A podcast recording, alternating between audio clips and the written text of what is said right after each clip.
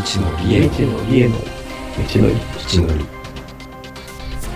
この番組は文字通り、シュート昭和の気が向いた時にた時に適当に好きなことをに話しながら好きなことを話しながら、未だ知らないまだ知らない断りつまりつまり、未知のりを探していく道のりを描く番組です。下手をしたら、下手をしたら2人の持ちっぷりを人の探すだけ道っぷりを探すだけの気のままな旅。ゆるゆるくお付き合いいただきいただけたら嬉しいです。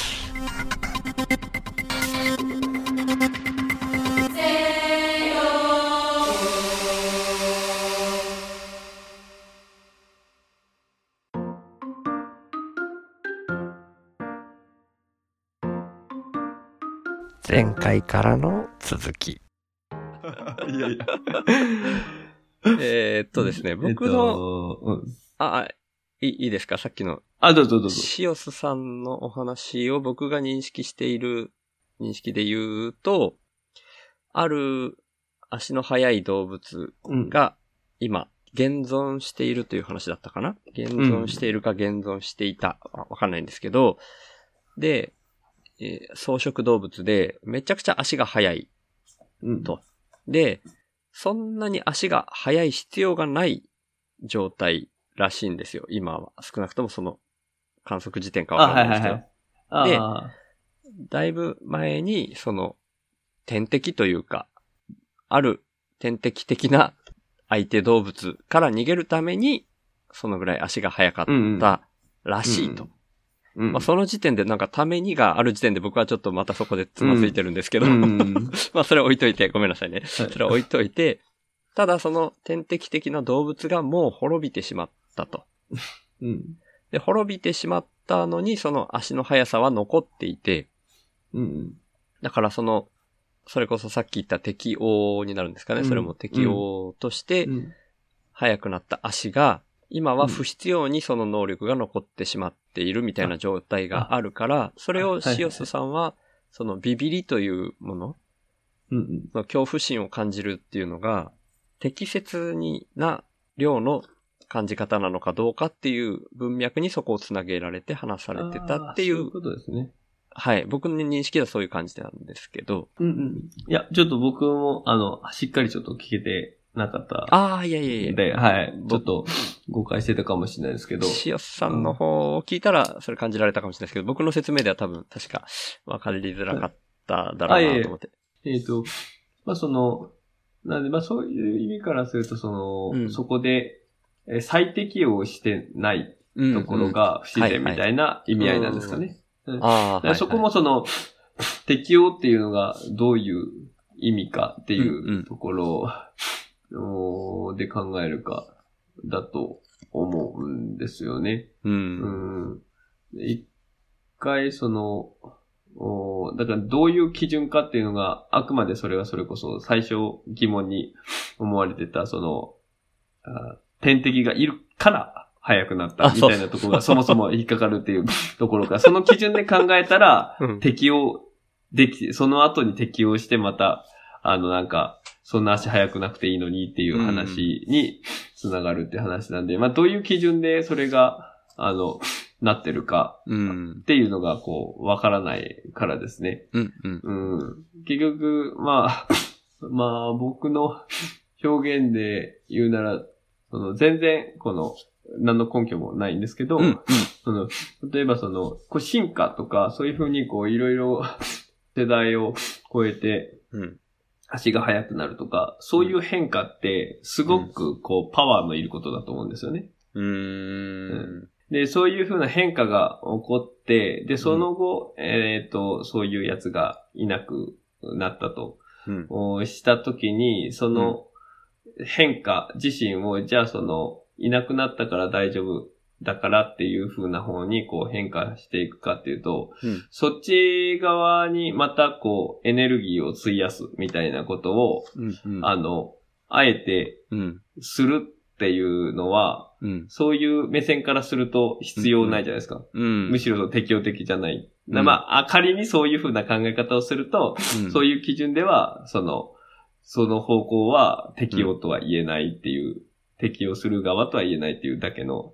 話で、うん。まあそういった類の話としてもなんかこう言えるのかなって今話しててうん。思ったり、まあ逆にその僕がちょっと捉え違ったんですけど、その、えっ、と、対価をしてるっていう風な、うんあー動物が仮に今度はその適応してたけどまた戻ったみたいな動物が仮にいたとしたら、ああ、はいはい。はい。仮にいたとしたら、その対価っていう方向性は、なんかこう、不適用というか、あの、なんか、機能的に落ちる方向に行くような感じだけど、うん。まあ、そっちの方向が、まあ同じくさっきみたいな内容で、何をもって適用というかっていうところがあるから、うん。それが、ちょっと人間が知覚できてない範疇の何か基準の中で適用的な方向性、えーなのかもしれないっていうふうにも言えるから、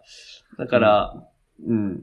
まあ、いずれにしても、なんか、そういう、うん、何かしらの、その、大元のシンプルな法則があるとすると、それの基準に従って適用をするっていう風な方向性でいけば、別にその、何が起きても、うん何ら不思議ではないな。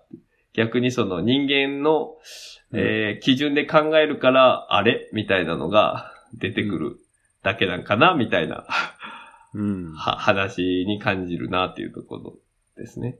そうですね。ふわっと、ふわっ、ごめんなさいね、ふわっとって、しょしょうまさんの表現をふわっとっていうんじゃなくて、僕の理解のふ意味でふわっとなんですけど、ふわっとなんかこう、うまく。はい。あ、いやいやいや、大枠では、そんな同じような感覚を持っているなっていううん感じなんですよね。うん。で、そこを、こう、もうちょっと、ふわっと度合いを、もう、もううんもうちょっと、もうちょっとっていうか、この道のりで、ちょっとずつ狭めて、はいいきたいみたいな、うん噛んで喋ってるくせに、そんなことを 思っていたりして、うん。うん。逆にちょっと今日僕が、あの、配信をしてたんですけど、うんそそこで、えっ、と、思ったのが、うん。逆のアプローチを取ったら、ちょっと解像度が高まったりすることもあるんじゃないかっていう風なうん。話で、うん。自由と。例えばその、今の適用っていう話からすると、うん。その、反対を安易に言うなら、不適用じゃないですか。ああ、はいはい。自由と多様の話ですね。はいはい。なんで、じゃあ今適用っていうのを考える上で、うん。適用の対義語って何だろうかっていうところをちょっとなるほど。考えてみると面白いかなと思う。配信の時も思ったんですけど、自由は多様があるっていうのを聞いたからイメージできたんですけど、はい他のが難しいですよね。幸やそうなんでせ、幸せの対義語も不幸せ以外に僕思いつかなくて、そこに関して言うと僕もあれからちょっと考えて、うん。あの、幸せ自身がかなり抽象的な概念で。なんか、あの、中さんが言うように、不幸せしか、なんか自分の中で言葉が出ない。まあうんだからこそ逆に、その、えー対義語がないんじゃないか、みたいな、うん。あの、発想にちょっと行ったんですよ。うんうん。幸せっていうのに、こう、反対はなくて、うん。もう基本、基本幸せがあるもの、みたいな。うん。で、っていうのも、その、幸せっていうのが、あの、結局、相対的なもんだと思ってるんですけど、うん。何かしらどっかのこう基準を見て、そこよりこう、上だと自分が思ったら幸せだと感じるし、うんそうじゃなく、そこより下だと思ったら、えーなんかこう幸せじゃないって感じるっていう風な感じうん。だとすると、その、うん、幸せっていう言葉がその、それにノットをつける形でしか、うん、そういう表現できないものっていうのは、もうすべて相対的なんじゃないかなと思って。うん。ってことは、逆に相対的だから言う、だからですね、その、絶対的な対義語みたいなものがないと。うん。うん。うん。まあそうだとすると、これはもう全部認識次第なわけですよね。うん。うん。だから結局ある基準にとってそこより上だったらうん幸せと見れるんであれば、結局どこにいてもその基準自身をその、見方さえ変えてしまえば、うん。あの、絶対幸せは感じれるみたいなはいはいはい。考え方ができるんじゃないかなっていうふうに、うんあの、思ってて、だからその反対語として、ふ、ノットをつけるしかないみたいなうん。考えた結果そうなるものは、あおそらく相対的なものでしかないんだろうな、みたいなことはなんかちょっとうん。考えたりしましたね。うん。うん。そうですね。で、まあ、それ言ったら全部なのかもしれないですけどね。これもちょっと言葉遊びなところもあるんですけど。うん難しいですね。うん。自由と多様のところで若干僕が思ったのって、うん。その、自由に対して不自由っていう言葉もあるけど、自由の対義語として多様の方がいいんじゃないか？っていう、あれでしたっけ？不自由って使うのがあんまり良くないんじゃないかっていう言い方だったかな。いいんじゃないかっていうよりも、うんその、えっ、と、ふ、ふっていうのをつけてしまうと、結局、例えばその自由で言うと、うん自由自身が自分ではっきりこういうものだっていう風に定義できてなくても、うん。その反対だって乱暴にいけちゃうじゃないですか。うんひっくり返したみたいに。うんひっくり返したやつだよね、みたいな。うん。ってことは、その、自由に対して、うんその考えが止まっちゃうというか、それがどんなものであるかっていう自分の中の定義、解像度を上げていくうん。作業っていうのが止まっちゃう。うん。うん。で、そうじゃなくて、その対義語自身を、その、ノットを使わない形で考えると、うんその反対なものの解像度がこう上がっていくと、結、局そうじゃない、それと反対に位置するものの解像度も共に上がるじゃないですか。分けられるわけですよね。うん。あの、あの、ナッチさんがおっしゃってたように、こう、わかるのっていう、話。わかるっていう話、その反対のものの解像度が上がっていけば、うん。結局その表のものの解像度も上がるじゃないですか。うん。それに対して表のものが、え自由っていう表のものがあった時に不自由って使ってしまえば、うん。それと、それの反対だよね、みたいな感じで捉えてると、うん。その、解像度を別に上げなくても済むというか。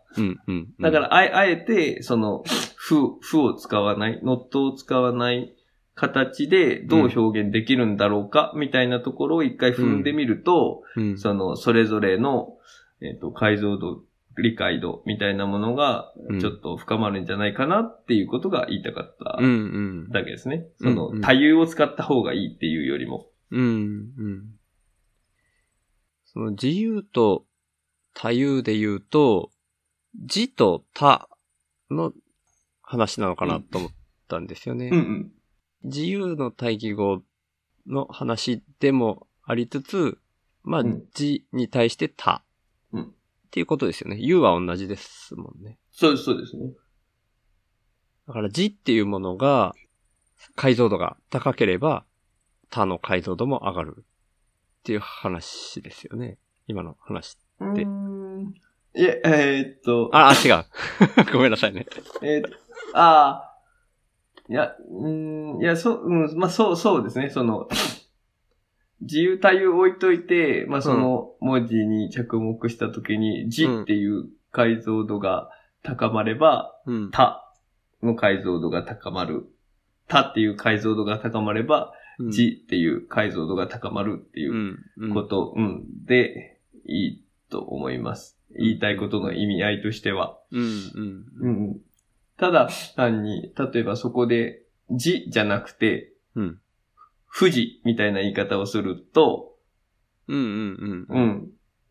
自分じゃない、みたいな。うんまあ、それが結局意味合い的には他ではあるんですけど、うん。その、ブラ、ブラックボックス化できるので、あの、うん字、字みたい、字がですね、例えば、うんあの、それをこう細かく考えない、自分とは何かみたいなのをうん。細かく考えずに、その、ふわっとした状態、うん。で、ブラックボックスって言いましたけど、その中身がこう、しっかり見えない状態でも、うん。ふっていうのを、ノットをつけてしまったら、自分じゃない、た、みたいなものうん。うん。を、それで言い回すことができるじゃないですか。言い回す。うん。あの、表現として、その、ノットをつけると。表のものにノットをつけるだけで、頭に負とか、うんそういう否定形をつけるだけで、うんそうじゃないもの、みたいな感じで言え、言えちゃうので。その、まさにその自分みたいなのが分かってなくても、うん。細かく自分で分かってなくてもそうじゃないものっていう表現は可能だから、うん。なんて言ったらいいんだろうな。い、なんか言いたいこと伝わってますかね？いや、あの、そこは多分ずっと伝わってるんですけど、うん。じゃあ、使わずにどうっていうところが、まだしっくりきてないのかもしれないですね。その自由と多様の例は、なんとなくわかりやすい感じはしたんですけど、うん。結局やっぱ字ってちゃんと分かってないなっていうのが僕の今の感覚なんですよね。ああ、でいや、それで、うんそれでいいと思うんですよ。その、字っていうのが、うん、あ、それはその自由と多様の文脈でですか？うそーん、自由と多様、の文脈は置いといて、その字っていうのが、自自由と多様が結局は字と他に行き着いちゃうなって思ったから、その後のところでつまずいてるだけなのかな？うんうんうん。結局、そこを細かく言ったときに意味合いとしては、その字と他は、とは何ぞやっていうことの方の話ですよね。あ、そっかそっか。じゃあ、優が一緒だとしても、そこだけじゃなくて、自由と多様は、その解像度が上がったみたいな見方ができるっていう感じでいいんですかね。えっ、と、僕が言いたかったのは、そうですね。そうんの自由、自由と多様っていう熟語として、うん。その、不自由じゃなくて多様を使ったことで、うんうん、うん。えっ、と、ちょっと、あの、それぞれの、その、言葉の意味合いに意識的になれたっていうだけの話で。うんうんうん。うんなんで、その中で考えたときに、えっ、と、シュウさんはその、字と他っていうところおのうん。うん。帯域に、えー関関して、うん。どういうふうに考えればいいかっていうところが、もうそもそも字と他っていうのが、そもそもノット関係にあるような感覚を受けるから、ちょっと混乱してるっていう感じですあかあ、いやいや、ごめんなさい。ちょっとね、多分、多分違くって、自由と多様は、なんか、しょうまさんの配信聞いてる限りで、分かりやすかったっていう感じが今でもしてるし、その時も感じたんですけど、本当に分かってんのかなっていうのがまだ、こう、自信が持てないというか、それが。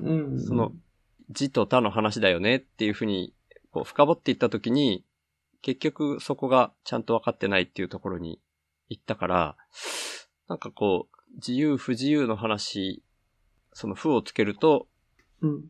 境界線が曖昧なまんま、分かってるか分かってないか分からないよねっていう話と、自由不自由が分かった気にはなったけど、本当に分かってるのかっていうところに、U が同じなんだから字と他が分かってないと分かったっていうのはおかしいよな、みたいな感覚を持った時に、うん。あ結局どっちも本当は分かったような気がしたけど分かってないかもしれないな、みたいに今なってるっていう。ああもう一段階行かれてるってことですね。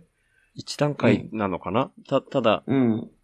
いやうん。えっと僕はもう、あそこの感じでは、その、えっ、と、えー自由っていう熟語が表すものと、うん。えっ、と、その対義語が表すものっていうのの、うんその、分析、解像度を上げようと思ったら、うん、頭に、あの、安易に負をつけて表現するよりも、うん、あの、負じゃなくて、うん。その、そこで例を挙げたのは、そう、多様みたいな感じにした方が、その、それぞれの 認識の度合いというのが自分で上がるよなっていう、ただ単にそれだけの話で、まあ、そこから本当にじゃあそれを理解しようっていうふうに、シュウさんみたいにこう、あの、入り込んでいくと、おっしゃるようにその、じゃあ、ゆ、ゆが同じで、じゃあ、うん字とたがはっきり分かってるのかっていう一歩踏み込まれた疑問なわけですよね。う。うんん。そうなった、そうなってきたら、字と他っていうのは、こう、否定をを用いた、こう、字に非を、否定をつけた不字とかっていう話ではなく、うん他っていう話。だから、うんそ、の、その方向性で言ったら、そ他とは何ぞやっていうのを、うんこう、それで考えないといけないと思うんですけど、うん。えっ、と、熟語に比べて、そうのん。字と他とかっていうのは、本当に自分と、もうそうじゃないものみたいな、もうその漢字時点で、こう、ノット関係にあるので、だから、そこが、なんか、難しいなと思いましたね。うん。そこ自身はす、で、すでにノットみたいな感じでの、うん。その認識しかできてないので、うんだからそこが、字と他っては何だろうっていうのをこうかなりこう見ていくとなると、またすごい難解なのかなと思いますね。そもそもだから、えっ、と、不自由、自由を不自由としか表現できないことが制制限されてる状態と同じというか、あ、ごめんなさい。今、今ちょっと難しかった。ごめんなさい。えっ、と、うんえー自由っていうのを多様って表現した方がなんか分かりやすそうな感じがする。うんうんじゃないですか。ね、に対して、うんその多様っていう表現が使えずに、うん自由と不をつけた不自由っていう表現でしか、うんえー表現を強いられた状態で考えないといけないっていうのが強いられてるっていうのと、ちょっと似てるじゃないですか。字と他で考えるっていうのは。うん。そもそもその漢字としては違うんですけど、うん今、うん意味合いとしては、シンプルな漢字として、その字と他っていうのが、うん、まあ、一般的っていうとちょっとどうかわかんない、いいのかわかんないんですけど、うん。その、じあの、多分辞書とか引いたときに、その他とかは、多分字の否定みたいな感じの説明になってると思うんですよ。はいはいはいはい。うん。だからそれはそこで、あの、うん。シュウさんみたいにそう、それを考えようってなったら、もうそも、もそも、ノットをつけた表現、漢字一字の他が字にノットをつけた漢字としてあるので、うん。その、え自由、自由多様みたいな形で考えやすいような分解がもうできないわけですよ。うん。だから字に対して否定をつけたような漢字の、うん。あの、考え方を強いられてるような状態に、うん。えーなるから難しいんかなっていうふうに、まあ思ったんですけど、まあうん。その一方で、多分その字と他っていうのがそういう、他が、その字の否定としての意味合いとして捉えず、他とは何だろう、字とは何だろうみたいな話は多分哲学、かなり哲学的なところで、いろいろ考え、う、売れると思うんですよね。うん、それこそうん仏教の話とかまで入っていきそうな話なのかなって思うんですよ。多分そして、シュウさんが多分そこでわかんないっておっしゃってるのが多分、そういう、その自、自己の拡張みたいなところの意識が結構深いから、まあだからこそその、字と他が、あの、はっきりわからなくて、うん。うん、そこから自由と多様って本当に分かったんかなみたいな疑問にまで行かれたんじゃないかなっていうふうになんか想像してます。うん。ふ深掘るとそこの部分はそうかもしれないですね。あまあ、まあそこまでしっかりは自分でも意識できなかったんですけど、そこで、だから自由と多様、その熟語だ、熟語に比べてって翔馬さんもさっきおっしゃってくれたんですけど、熟語の話でも分かりやすい気がしたけど、本当に分かってるかが今分かんなくなってる。熟語の方でも分かんなくなってるっていう感覚があるんですよ。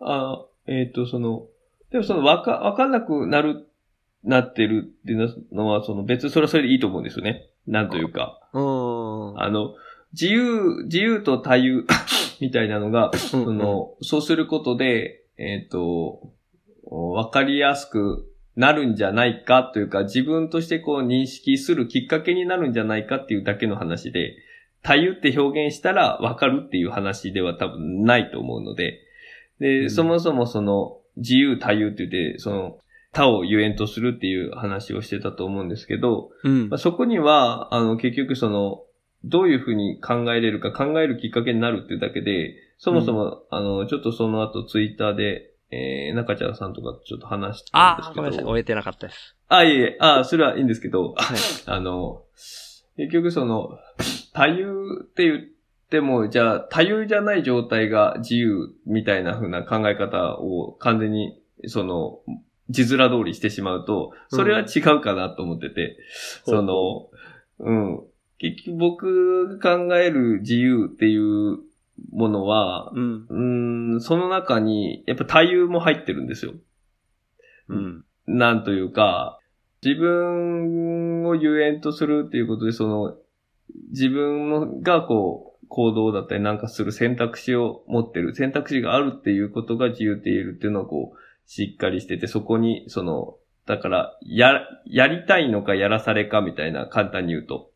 そういう風な話で、やりたいことができるうん。やりたいことが自分で選び取れるっていう状態いいてやなぐらいの感じで、うん。例えばその、そ、ただその中でもうん。自分のうん。お社会的な責任だったりとか、規範だったりとか、そういう他に由来する部分としては、うんこう前提としてあるわけで、そこで自分のこの生き方とか信念とか、うんそれに反しない範疇でうん。自由が規定されてるだけで、その自由、あそこで言ってる自由の中に多様も多分に含まれてて、ほ ごめんなさい。ちょっとなんかちょっと、お追いつけなくなってきたかな？うん？えっと、うん。まあ、な、なんだろうな。ちょっとすいませんね。いやいやいやいや、えーとごめんなさい、ごめんなさい。その、うーん、何が言いたいかというと、うんあそこの話で、うんその、負をつけなければ、ノットをつけなければ、それぞれがはっきりわかるよっていう話が言いたいわけではなくて、うん、うんうん。その、何かしらの言葉とか物事を考えるときに、えっと、えー安易に、その、反対だからって言って、こう、ノットの形、そうでないとか、そうでないものみたいな形で捉えるんじゃなくて、その反対のものを真摯に見つめる。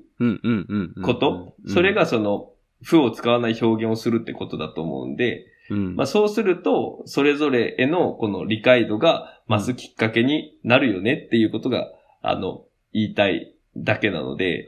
そうういう自由多様っていう表現をを使えば、その自由多様っていうのが、あの、確実にこうしっかりわかるとか、そうすべきだっていう話ではないし、そこでわかるべきだっていう話でもないし、ん。うんけ結果その自由多様って言葉に触れて、うん。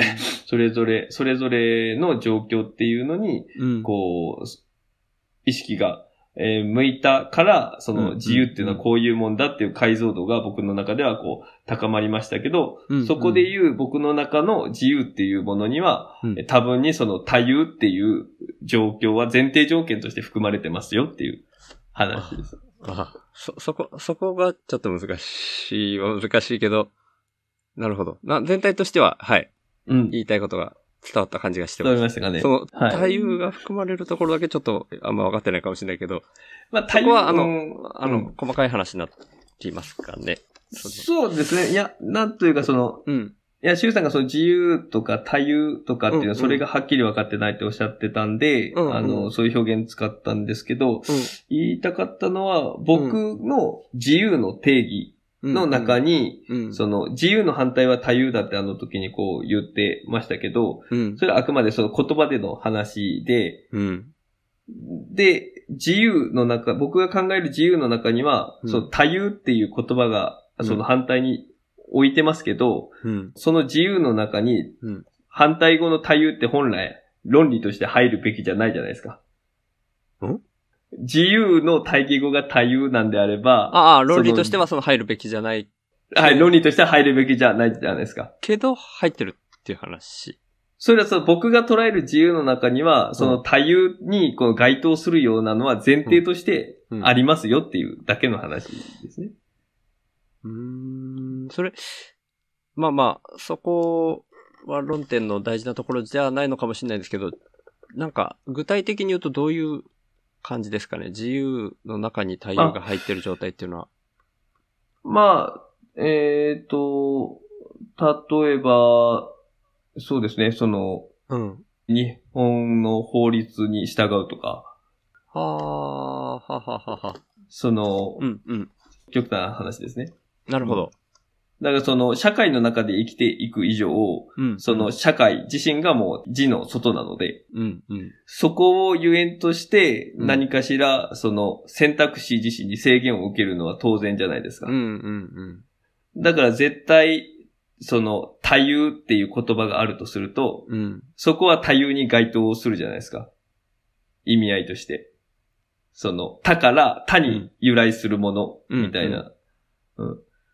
だから、その、僕がただ、その自由って表現してる、僕が考える自由っていうものには、うん。その、多様の前提はありますよっていうだけの話で、うん、うん、うん。自由って呼んでるものに多様が全くこの関わってないわけじゃないというか、うーん。うー結局、そのこと、言葉をどう定義するかだけの話なので、その、解像度をそれぞれか高めるために自由多様と分けて考えましたけど、うん。それ考えた結果、その自由、自分が考える自由っていうものの中に多様の成分は含まれてるよね、結果的にっていうなだけで。だから結果としてその自分が考える自由の対義語はうん。多様だっていう完全に僕は言わないっていう話ですね。うーん。その、論、論、論理を成り立たせるとすると、多様と言っちゃダメだなって思ってますってことです。ごめんなさいね。えーっと、翔馬さんの言われる自由っていうのが、なんかざっくりとした今の翔馬さんの状況とか前提とかを含めた全体的な自由っていう意味で言われた時には太夫が含まれるかなっていうイメージが持てていて、うん。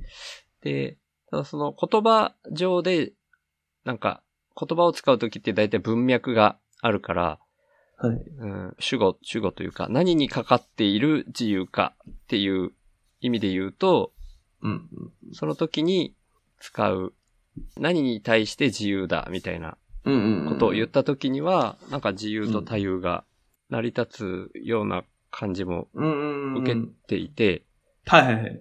全体として今の現実問題で、えー一番広い範囲での自由みたいなことを言うと、その自由の中にも多様もいっぱい含まれてるんだけどね、っていうことがあるっていう話ですよね。あ、そうです、そうです。ああ、ごめんなさい、ごめんなさい。ちょっとずれてましたね。あ、いやいいやいや。や。いや、そういうことです、そういうことです。僕僕が言いたかったのは、はい、そういうことで、そ、そもそも僕が捉えたい自由みたいなのが、そういううんオーバーオールでの話なので、うん。まあうん、極端にその文脈を限定してしまえば、うん、うん。何かですね、その何か今日何時に寝るかなんて自由っていう風な話で、はい、はい。で、ずっと寝ないで生活できないとか、うん、うん。まあ、まあそれは太陽というか、もっとこう全然太陽とかっていう話、次元の話じゃないですけど、ちょっと例がおかしかったですけど、いやいやいや。まあ文文脈を固定してしまえばそれぞれにあって、うん、うん。まあそういう意味ではもう完全にきっちり、あその言葉として成り立つから、うん、まあわかりやすいんですけど、うん、その自由とは何ぞやみたいなところで、うん、